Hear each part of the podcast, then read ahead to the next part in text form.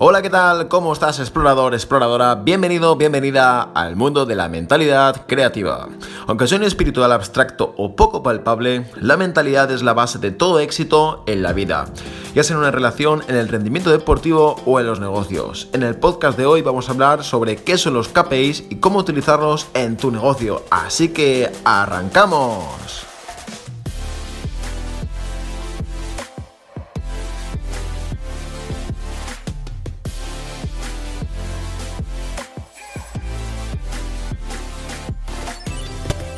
Si no mides los resultados, no sabes el progreso. Uno de los pilares del éxito de un negocio es su administración.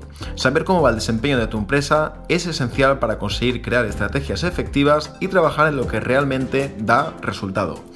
Con los profesionales enfocados en convertir las oportunidades del mercado, los mejores aliados son los KPIs de ventas. Ellos muestran con exactitud el resultado de cada acción tomada y las consecuencias en el negocio. Para las ventas, buenos ejemplos de KPIs son 1. Número de leads generados. 2. Número de leads calificados. 3. Tasa de conversión. 4. Ticket promedio. 5. Coste de adquisición de clientes. 6. Ciclo de venta. Pero antes de profundizar en cada uno de ellos, vamos a ir al origen, para que observemos que lleva mucho tiempo utilizándose. Se ha utilizado durante mucho tiempo en la gestión empresarial estratégica, para realizar un seguimiento y están diseñados para proporcionar un marco para administrar los recursos. En el siglo III, los emperadores de la dinastía Wei, en China, comenzaron a calificar el desempeño de los miembros oficiales de la familia. En el siglo XIII, un equipo de vela de origen veneciano medía el rendimiento de cada expedición del buque mercante de vela, comparando cuánto dinero se invirtió en la compra de los bienes y cuánto dinero fue traído de vuelta de su venta.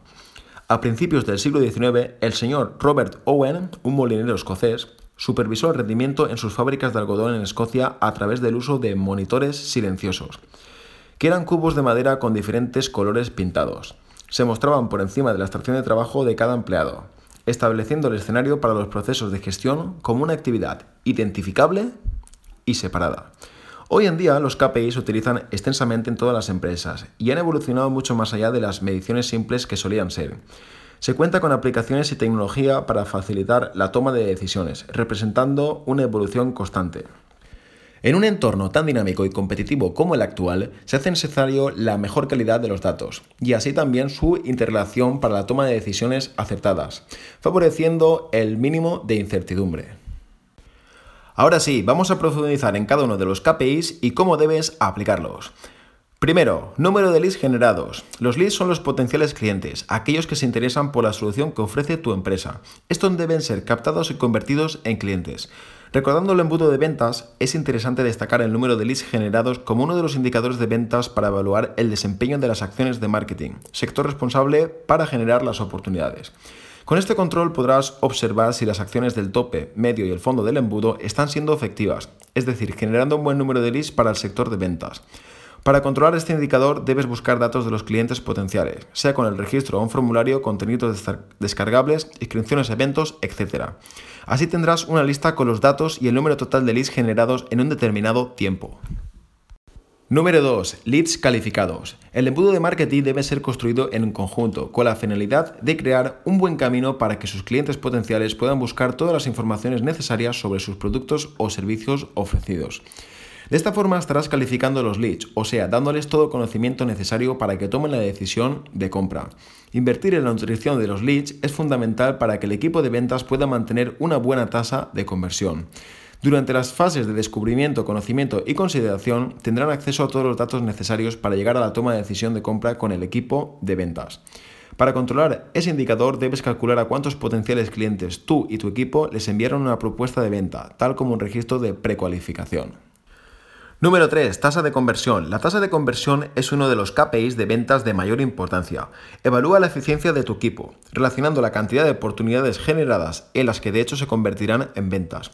Este indicador hace posible identificar las mejores estrategias. Así, defines con números las acciones que deben ser tomadas por el equipo de ventas. Para calcular la tasa basta dividir el número de pedidos entre el número de oportunidades generadas, luego multiplicándolo por 100 para encontrar el resultado como porcentaje. Número 4. Ticket promedio. El ticket promedio es el indicador que demuestra el comportamiento de los clientes con la marca, o sea, muestra el gasto medio por pedido. Es uno de los principales KPIs de ventas, pues está directamente relacionado con la facturación de la empresa. Para medir el ticket promedio basta dividir la facturación total por el número de pedidos generados.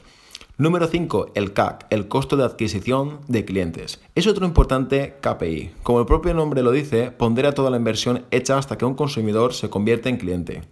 Para conocer este indicador es necesario levantar toda la inversión realizada, desde las acciones de mercadotecnia hasta los gastos en la venta. Con estos datos debes verificar cuántos clientes fueron generados en el espacio de tiempo estudiado.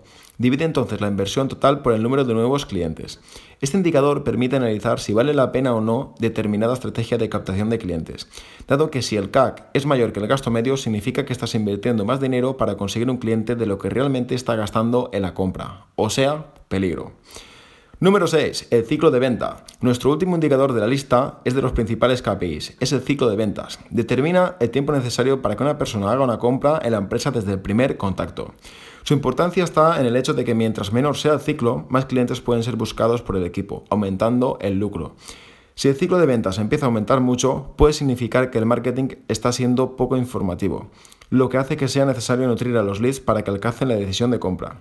Nutrir a los leads se refiere a aportarles valor antes de la venta.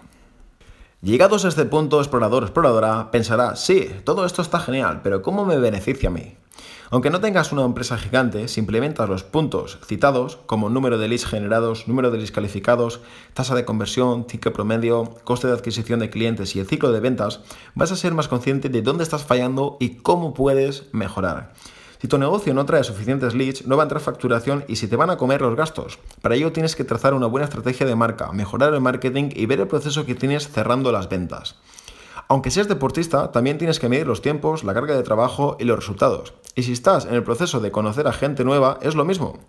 Con cuánta gente hablas al día, la semana, mes y año. Y de toda la gente que conoces, quiénes acaban quienes acaban estando en tu círculo de amistades. Así que dicho todo esto, si te gustaría que te echara una mano en todo, puedes escribirme a la web o al Instagram alejandropau92. Así que tú y yo nos vemos en el siguiente podcast.